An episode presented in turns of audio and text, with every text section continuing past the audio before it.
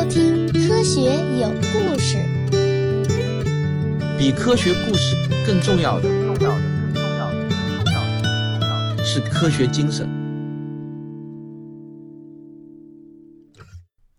今天继续给大家播讲由中原老师撰稿的心理学史话。今天是第二集《魔幻词一麦斯麦》。那么，人体潜能到底是个什么玩意儿呢？十八世纪，奥地利医生弗朗兹·安东·麦斯麦提出了一个非常玄乎的概念。这个虽然牛顿啊已经在一七二七年驾鹤西去，但是江湖上仍然是流传着牛顿的传说，万有引力的观念也是深入人心。既然所有的东西都有引力，那么天空当中的星体也对人类有引力。因为既然月亮的磁力能够影响到地球上的潮汐变化，那想必行星的磁力自然也会影响到人体的功能。毕竟啊，人体内有一大半都是液体嘛，这个逻辑听上去没毛病吧？而且有些人之所以精神错乱，乃是由于体内磁力失常所致啊，这就是麦斯麦的理论。于是呢，在麦斯麦先生的学术论文中，他就提出了动物磁力说来解释这种影响人体的超自然力量。只要掌握了动物磁力，就掌握了包括人类在内的所有动物的心理能量。就像名字同样是 M 开头的那个呃麦克尼托啊，翻译过来就叫万磁王的那位，他可以通过控制血液中的铁离子来干扰他人的思维。麦斯麦医生之所以会提出这样的观点啊，看过他的履历就知道，麦先生啊早年在德国巴伐利亚州的。迪林根耶稣大学修习哲学啊，这这个大学的名字一听就知道是一所教会大学。一七五二年呢，他就转修神学；一七五三年又转学医学，之后呢获得哲学博士学位。所以他首先先是一个神学家，然后才是一个医学家。然后到了一七五九年呢，他就到维也纳去学习法学，然后再转学医学。所以啊，麦斯麦基本上算是一个文理两开花的人才了。一七六六年五月，麦斯麦以题为《行星对人体之影响》的论文获得了维也纳大学医学博士学位。这个呢，放到现在呢，就根本不能想象啊。但是在当时啊，它确实呢是一种进步思维。至少啊，人心就不再是受魔鬼之类的灵异生物干扰了。后来，麦斯麦在音乐之都维也纳开了医馆，还娶了一位奥地利帝国部队军官的富有的遗孀安娜为妻。这是妥妥的迎娶白富美走上人生巅峰的节奏啊！一七七四年，他老婆的朋友，二十八岁的女病人奥斯特林来找麦斯麦看病。这位可怜的女士呢，是饱受歇斯底里症的折磨，并且还伴有痉挛、呕吐、间歇性的失明、麻痹，并时常出现幻觉。他发病的时候呢，还会发生排尿困难和剧烈的牙痛，各种症状加起来呢，多达十五种。维也纳当时的医生没有一个能够搞定的。麦斯麦对他进行了一通的观察，发现他犯病呢是有周期性的。那既然是有周期，那就可能和星星的运动有关。既然和星星有关，那就和引力有关。既然和引力有关啊，那就和磁场有关。这个脑洞放到现在也是一个逻辑鬼才啊。于是呢，他又想起了有个英国医生提出过磁铁能对付这类病。于是呢。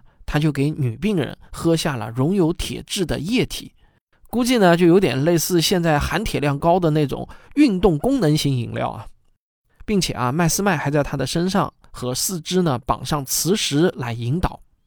他先用舌灿莲花的话术和轻轻的抚摸诱导病人进入到意识恍惚的状态，然后再用磁铁棒在病患的前后摆动。用以导正病患体内紊乱的磁力，使他的血液和神经活动恢复正常。这个场景呢，大家是不是感觉有点熟悉啊？这个和农村拿着桃木剑跳大神呢，是不是很类似？不过经过几个小时的治疗后啊，万万没有想到，麦斯麦啊，还真的把他多年的症状给治愈了。这个奥斯特林呢，就好像吃了金克拉一样，身体倍儿棒。那个时候呢，病人一旦病好了，都会赶快呢向天祷告，感谢上帝。但是啊，麦斯麦不敢苟同这是上帝的功劳，于是他提出了一个新的名词，叫动物磁性，也有翻译成动物磁力、动物磁气的。那经过更多的观察和思考后，他提出了一个新的观点：人类有许多疾病，就是因为动物磁性的失调。如果能用各种方法引导这股磁性，那就可以治愈许多的疾病。好，这个听上去呢和中国古代的气功啊其实挺像的，这个也是换汤不换药。如果他早点儿接触几个少林和尚啊，估计也不至于那么费劲。后来啊，麦斯麦就凭借着这种治疗术啊越来越火，他的这种疗法呢也被称作麦斯麦术啊，这个呢也翻译成通雌术。越来越多的病人呢就找上门来。大家要知道啊，大部分来找心理医生的呢都是女性，到今天呢也差不多。这个美女都跑到你那边了，这个同行能不妒忌吗？就算是不收钱那都不行。再想到麦斯麦引导患者进入半睡眠状态的那个招牌动作，就是麦斯麦抚摸啊！大家别笑，在学术界还真的是这么叫的。这个简直啊，就把其他医生都气到哭，像诸葛亮一样高呼啊！我从未见过如此厚颜无耻之人啊！更严重的事情呢，还在后边。当时啊，维也纳有一位很有名的神父，叫麦克斯米伦·海尔，他可以借用神力为信徒治病。他治病的大致过程就是啊，在昏暗的教堂里，海尔神父呢身穿黑袍，口中念念有词，缓缓地踱到患者面前。突然呢，用闪亮的十字架触碰患者的前额，并说：“现在你将会死去，你的呼吸将会减慢，你的心跳也将会减慢。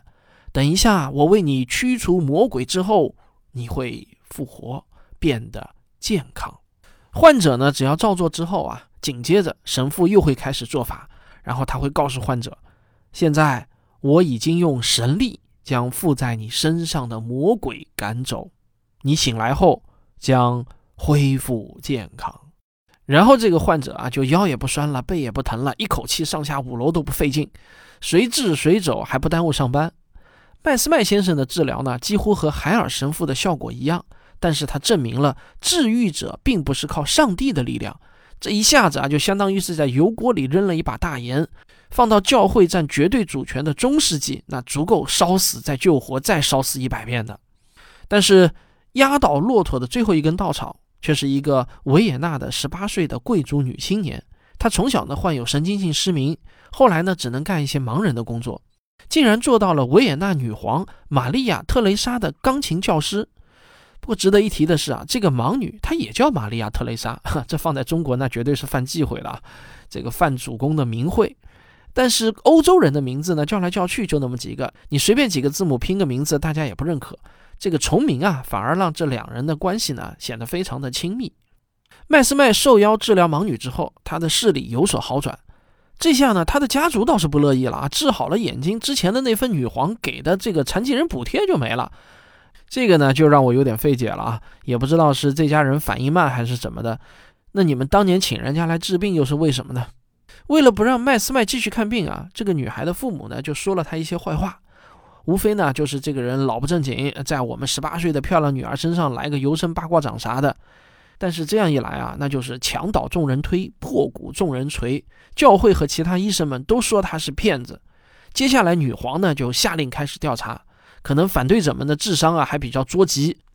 这个调查啊一调查就持续了三年，估计麦斯麦呢也少不得要上下疏通关系啊。那最后得出的结论呢？对麦斯麦来说呢，还不算是太坏。这个结论是啊，麦斯麦是维也纳的危险分子，必须在两天内离开维也纳。也就是说啊，仅仅也就是把他逐出了维也纳而已。所以呢，一七七八年，维也纳医学会就开除了麦斯麦的会籍，从此呢，这位麦斯麦啊就暂时进入到了流浪状态。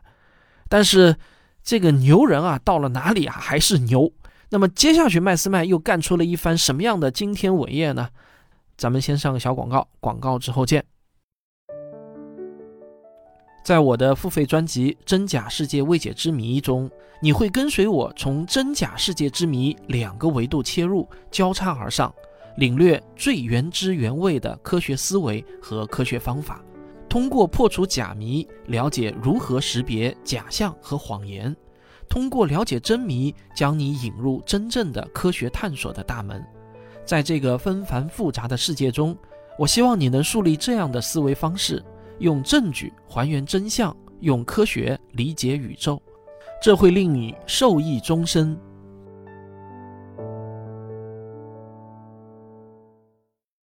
这个牛人呢，到哪里都有饭吃啊！离开了维也纳之后，麦斯麦就凭借自己的实力，在法国巴黎落了脚。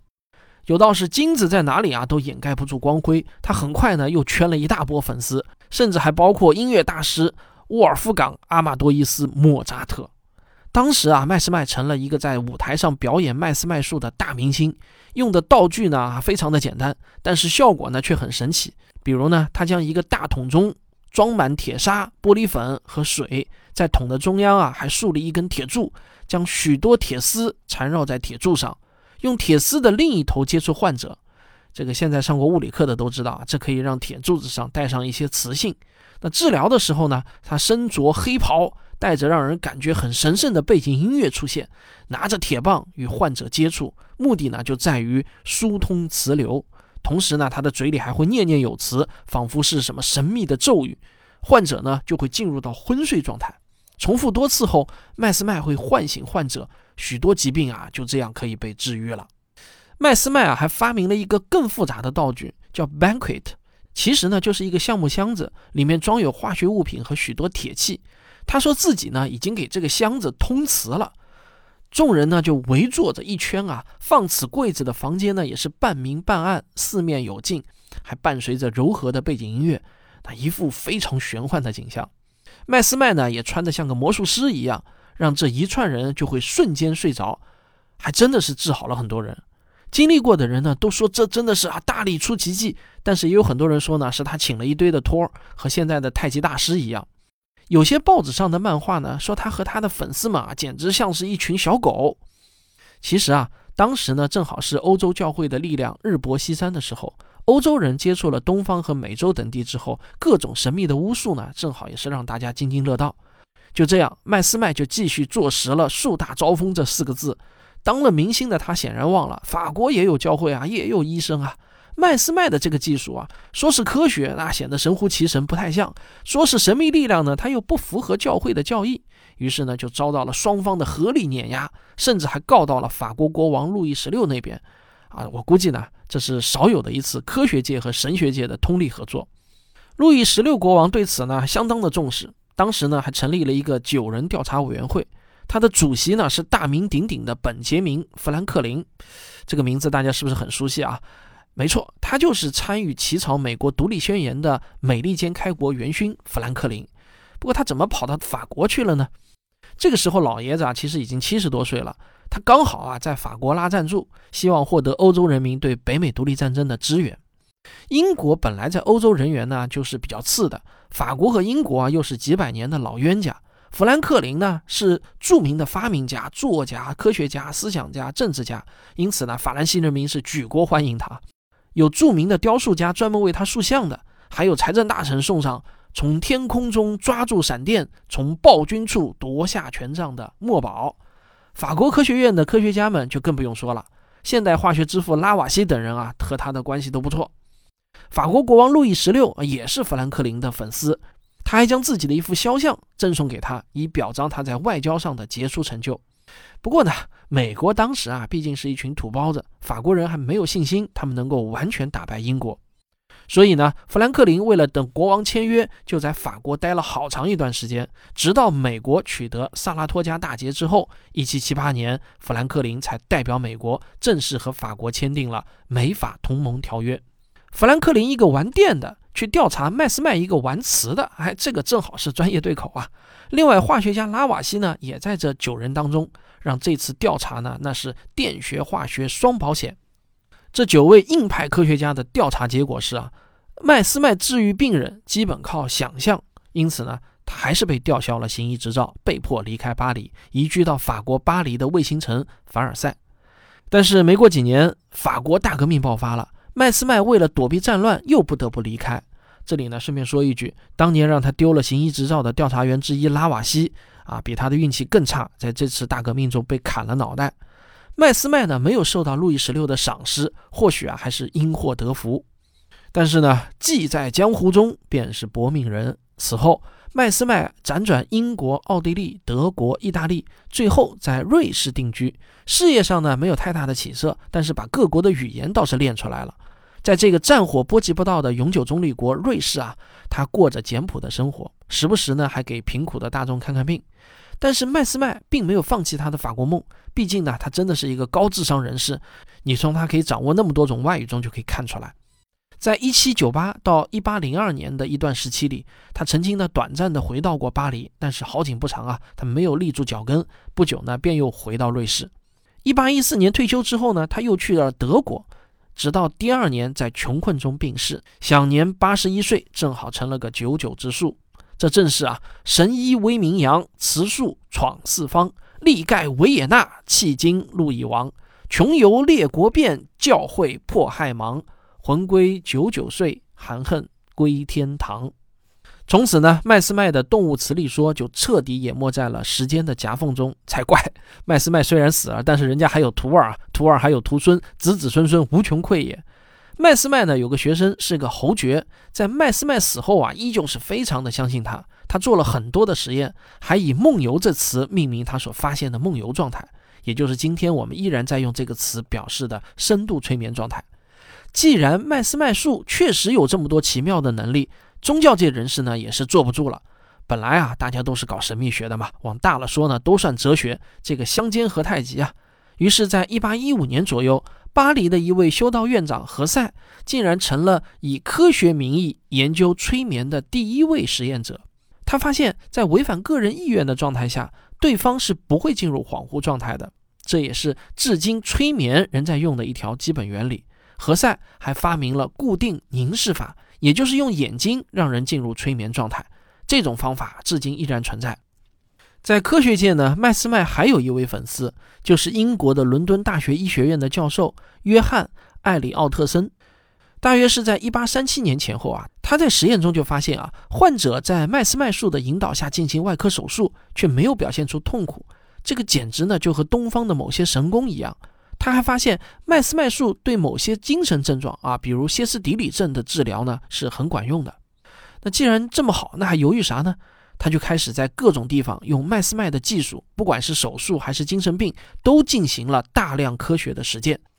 这是其他所有麦斯麦术的先行者们从未做过的。他就相当于是咏春门里头的严咏春的师傅五梅师太，虽然不是一代目宗师，但是后来呢却带出来了一代目。不过呢，这位艾里奥特森的基本概念啊还是磁力。他曾向一家有名望的杂志编辑证明。尚若把一枚磁化的硬币置于患者身上，患者呢就会感觉良好。这显然呢就显得不太科学了。于是他所在的医学院的院长就认为啊，医学院的声誉比科学探索更为重要。科学界早就批斗过的伪科学啊，你就不要再盘它了。但是这位艾里奥特森当然不同意啊。于是呢，一八三八年大学会议通过一项议案，禁止在学院或医院内实施麦斯麦术。但艾里奥特森呢，也是一个坚持梦想的人。